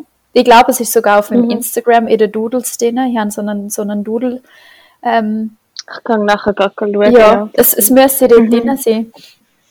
Und es ist, es ist eigentlich ein todtrauriges Bild. Aber es ist gleichzeitig wunderschön, weil es, es beschreibt so alles, wo man dort spürt und trotzdem nicht kann, kann richtig fühlen.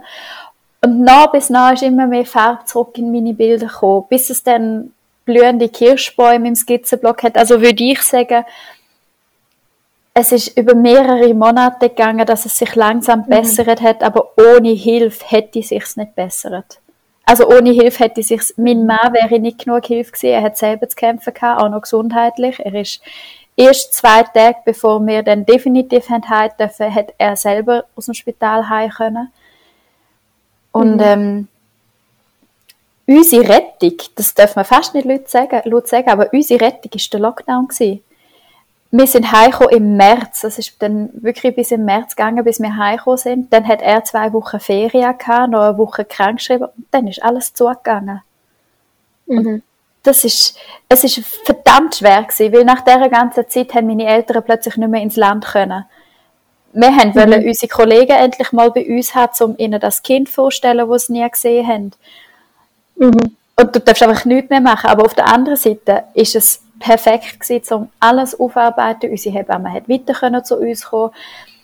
Ähm, mein Mann war Vollzeit daheim und hat immer, wenn ich das Gefühl hatte, jetzt überschwemmt es mich, das ist so in Wellen gekommen mit der Zeit, das ist nicht mehr konstant gewesen, sondern so Wellen, kleine Sachen, die es ausgelöst haben, das bestimmtes Nuschi, wo wir im Spital hatten und dann ist es wieder bam, alles da gewesen.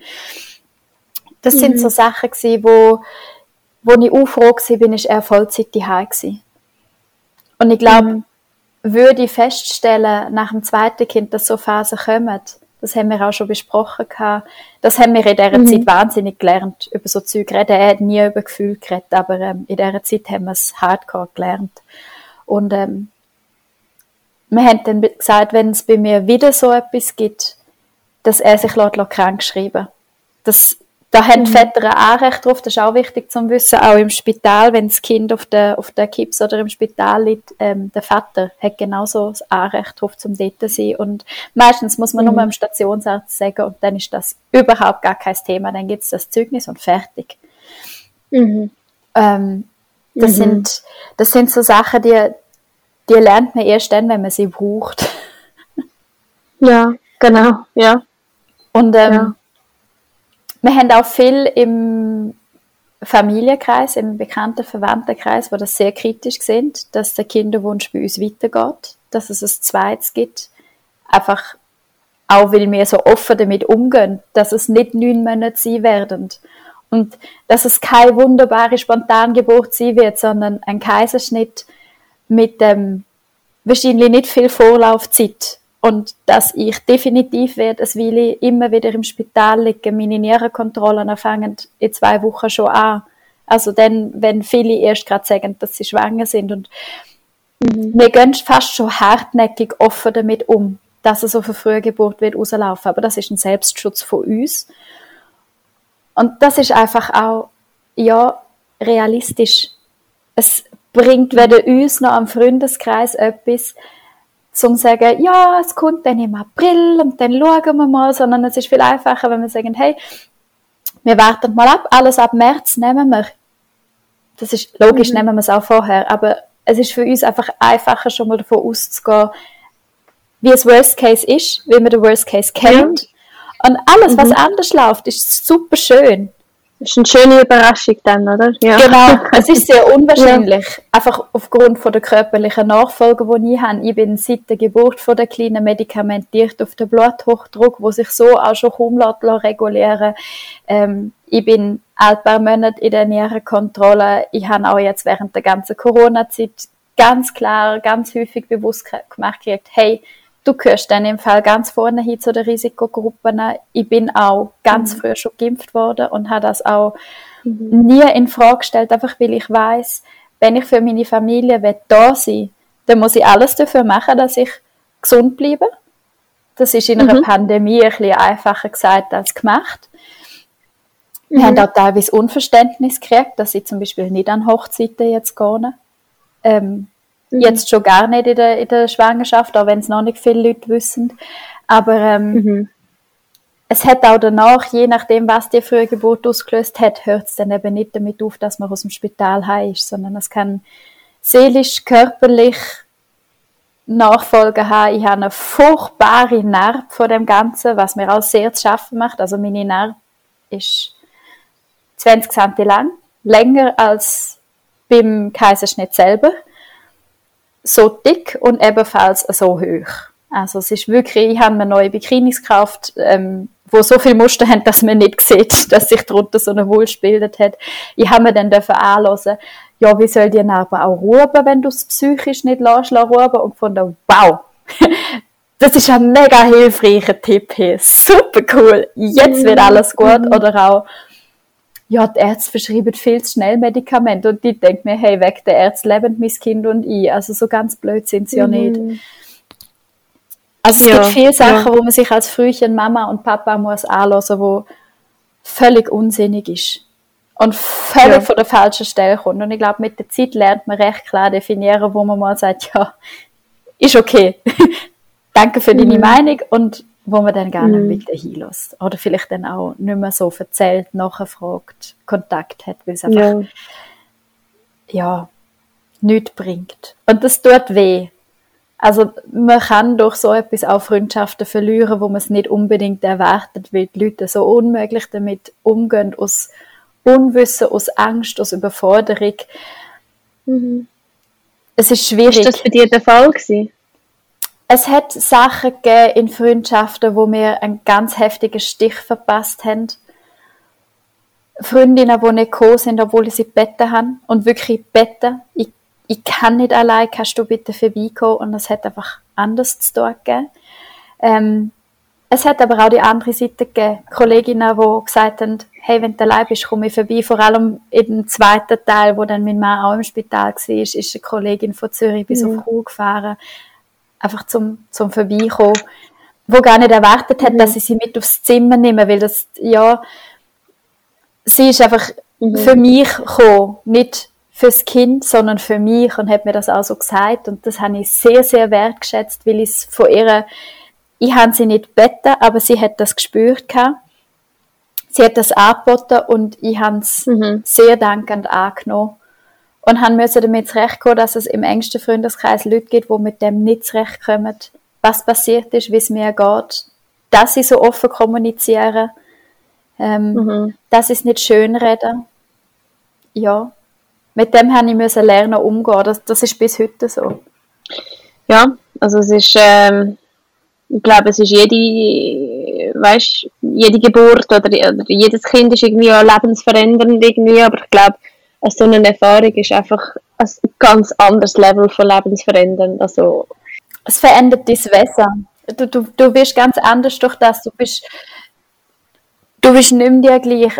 Es muss sich verändern, aber die Erfahrungen von den Kips, vom Umfeld, vor allem, die härten auch ein Stück weit wahnsinnig mhm. ab. Man verliert nie das Mitgefühl mhm. bei anderen Sachen, aber ich glaube, man geht anders an Sachen an. Ähm, Mhm. Man wird direkter, das habe ich gemerkt. Also wenn man so lange rund ums Spital und das eigene Kind unterwegs ist, hat man irgendwann einfach den Sinn vom Schnickschnack verloren. Ja. Ähm, Aber das ist doch irgendwie auch schön. Ja. Also ich finde das äh, eine gute Sache eigentlich, sogar ja. Leute, die gerade direkt sind. ich finde es auch gut. Aber ja, ich mag das noch. ja. Und ich habe irgendwie das Gefühl, du bist ähm, ganz, ganz, ganz offen. Also das ist auch das, was ich, also ich, danke dir auch von Herzen, dass du das machst, weil ich glaube, ähm, du hast jetzt, also ich habe jetzt nicht nur wahnsinnig viel gelernt im Gespräch mit dir, aber du wirst ganz vielen Frauen auch mit dem geholfen haben, weil das ist das vulnerable Sein, weißt irgendwie so das, das ganz ja. offen, vulnerabel über etwas reden, ist da, wo ich immer wieder auch selber anstrebe weil ich wie gemerkt habe, gerade so bei Themen vom Wochenbett tut mir das selber auch gut. Und wie du vorher gesagt hast, darüber reden ist das, was einem mhm. schlussendlich, also das ist, das ist kathartisch, oder? Das ist ja die, ja, das, ja, und, und, und ich glaube, gleichzeitig, ich habe es dir ja gesagt, bevor wir die Aufnahme gestartet haben, ähm, Rückmeldungen immer wieder von, von Frauen, die kommen, die sagen, zum Glück werden zu Themen aufgegriffen und darüber geredet, weil das ist so ein Tabu, wo mir so Angst macht, weil eben niemand darüber redet. Das, das ist äh, wahnsinnig, wie offen und, und wie, ja, wie vulnerabel du über das kannst reden und ich, ich, das ist, also, wunderschön auch irgendwie, also, ja ich, ich finde es auch wahnsinnig ja. wichtig, weil es sind so viele Sachen, die ich gerne vorher gewusst hätte. Wenn ich das einmal sage, dann heißt es ja, aber dann hat man doch nur Angst davor. Mhm. Das ist Typensache.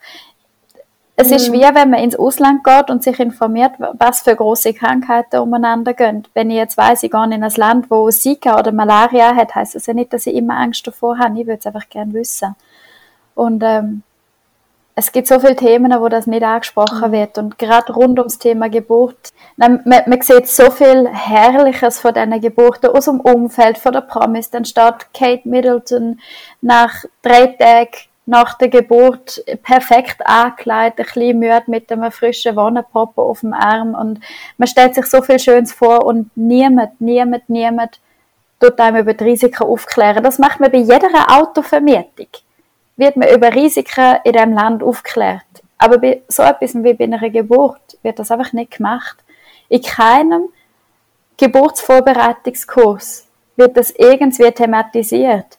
Zwillingseltern dürfen meistens mal geschwind vor der Geburt auf einen Kips und schauen, wie es aussieht, werden anders darauf vorbereitet. Es wird ihnen häufiger mal gesagt, ähm, dass es eine frühe Geburt geben kann das müsste man auch bei einer ganz normalen Schwangerschaft, ohne dass es eine Zwillingsschwangerschaft ist. Das, das gehört mhm. dazu, das passiert so häufig. Die Neonats sind immer besetzt. Also mhm. ist es nichts, wo mal kann passieren. Und ich meine, Präklampsie, das sind, mhm. ich glaube, 10% der Frauen, das ist doch einiges. Mhm. Man wird über andere Risiken aufgeklärt. Man kriegt gesagt, was für Käse, was für Wurst, was für Fisch man nicht darf essen. Aber es sagt einem niemand, dass man sollte auf den Blutdruck vielleicht mal achten. Und es sagt einem niemand, dass es Präklampsie gibt, dass es Plazentaabstoßungen gibt. Das mhm. gehört auch dazu. Und ich glaube, das würde mhm. ganz viel von dem Tabuisieren aufheben. Weil mhm. gerade die Eltern brauchen kein Tabu, sondern die brauchen Hilfe und Aufklärung. Mhm. Ja, ich muss das irgendwie mal, ein, mal ein bisschen, äh, ich habe mir das auch überlegt, es ist so schwierig, weißt, es ist so eine Gratwanderung. Absolut. Wie du ja vielleicht dir kannst vorstellen zwischen Frauen wollen irgendwie ermutigen und, und, und Kraft geben, irgendwie auf sich zu hören, dass sie das können und, und Intuition und all das, was so wichtig ist, auch nicht nur für Geburt, sondern irgendwie für überhaupt die Mutterschaft. Ähm, und irgendwie so sich auf das Natürliche verlassen und so weiter. Und dann irgendwie gleichzeitig sagen, irgendwie, ich habe jetzt gerade heute Morgen wieder, und das sage ich in jedem Coaching fast, ähm, ich würde gerne dann noch die anderen Sachen besprechen. Mhm. Was ist, wenn es dann zu einem Kaiserschnitt kommt? Was ist, wenn ihr verleiht werdet? Was ist, wenn es eine Einleitung gibt? Und dann sehe ich in den Gesichtern so einen ein ja. Schock, oder? Und dann, dann, dann, muss ich das dann erklären und sagen, ich bin jetzt nicht die Negative, die da kommt und sagt, hey, übrigens, und so, sondern wir müssen einfach auch darüber reden. Und ich glaube, es darf vielleicht wirklich auch noch ein Stück weitergehen und es darf wirklich vielleicht auch noch so ein bisschen Infos, ähm, das, das würde ich mal so ein bisschen versuchen aufzunehmen, was du sagst, weißt, die Infos dazu auch noch irgendwie ein bisschen parat ja. halten. Nicht, dass man dann muss suchen dass man es erst spät dann halt ja. vielleicht erfährt und dann überrumpelt ist von dem. Ja. Du hast etwas auch, dass man kann auf Zeichen hören Genau. Du hast etwas ganz Wichtiges gesagt, natürlich auf die Intuition hören und so. Ich habe während der ganzen Geburt von der Kleinen tatsächlich einen Ohrring verloren. Nein! hätte ich nicht. Echt? In diesen, ja, hätte ich nicht in diesen Tagen vorher so fest auf meine Intuition gelassen, hätten wir das Kinderzimmer nicht abgeholt, hätten wir nicht alles parat gemacht, hätte ich nicht meine Ohrringe gewechselt, wir hätten mhm. nichts von dem geschafft. Mein mhm. Mann hätte bei weitem nicht den Nerv gehabt, um im Februar, während wir in der Kips sind, ins Möbelhaus fahren, das Zeug abholen. Es mhm. hätte niemand die in Ruhe das Zeug aufbauen weil einfach niemand mhm. rum war. Wir sind in der Kips oder er am Arbeiten. Hätte ich mhm. nicht meine Ohrringe rausgenommen, hätte ich einen weniger und ich weiß, ich hätte nicht einfach die gleichen wollen haben. Also die Intuition ist das A und das O auch bei dem. Hätte ich nicht den krassen Nächststrieb schon zwischen Weihnachten und Neujahr gehabt, und ich meine, Neujahr, das ist neun Tage später, ist sie da gewesen. Ja. Hätte ich den Nächststrieb ja. nicht gehabt, wäre die Heim nicht, nicht, nicht bereit gewesen. Und ich weiß, mein Mann hat so die Augen verdreht und im Nachhinein es ist hart gewesen, zum Heiko und das Babybett leer lassen, über weitere Wochen und Wochen und Wochen. Aber wir mussten uns nicht darum kümmern, wer baut es auf. Es war schon dort. mhm. und wir haben mhm. wahnsinnig viel gelernt in dieser Zeit, wo man sonst die Heim muss selber erst herausfinden. Das ist auch noch ein Punkt, den ich super gut mhm. gefunden habe. Also, wo wir heimgekommen sind, haben wir eine absolute Routine gehabt. Im Wickeln. Wir haben dort schon wochenlang gewickelt gehabt wir haben können einschätzen, was blockt der Klient, weil wir einfach Wochen Spitalpersonal um uns hatten, wo wir haben können direkt fragen. Keine Hebamme mhm. kann man so direkt fragen. Leute sagen, mhm. was hat sie? Wir haben so viele gratis Tipps gekriegt, auch ich mit dem Stillen. Und ich merke, dass ich bin jetzt gerade Tante geworden vor zwei Wochen und ähm, meine Schwägerin, die Leute ganz häufig an und sagt, was hast du denn gemacht? Und ich merke, alle, alle Infos, die ich ihr weitergeben kann, habe ich im Spital gelernt. Das hätte ich nie so intensiv mitgekriegt, wäre ich mhm. nicht so lange im Spital gewesen. Und ich finde es bis jetzt super, habe ich die ganzen Tipps können mitnehmen Also ich bin mhm. Gott der Vorteil, dass ich schon so eine Routine hatte und das nicht die Hause haben müssen herausfinden, so, hm, wie ist das jetzt schon gegangen? Ich habe immer Fachkräfte um mich herum gehabt. Das, mhm. In der mhm. Vorstellung, wenn man das so hört und nicht weiß, findet man das furchtbar, wenn man das hört. Aber in dieser Situation mhm. ist es so Gold wert. mhm. Mhm. Ah. Ja, danke dir. Ja, gerne, ich glaube. Es ist ziemlich alles gesagt. Wir haben jetzt zwei Stunden geredet. Ja. Ach,